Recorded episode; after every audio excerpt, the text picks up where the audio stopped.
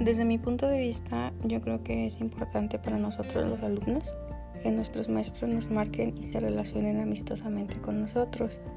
La comunicación es muy importante porque así convivimos entre alumnos y maestros y así creamos un mejor ambiente donde a nosotros nos gusta más aprender.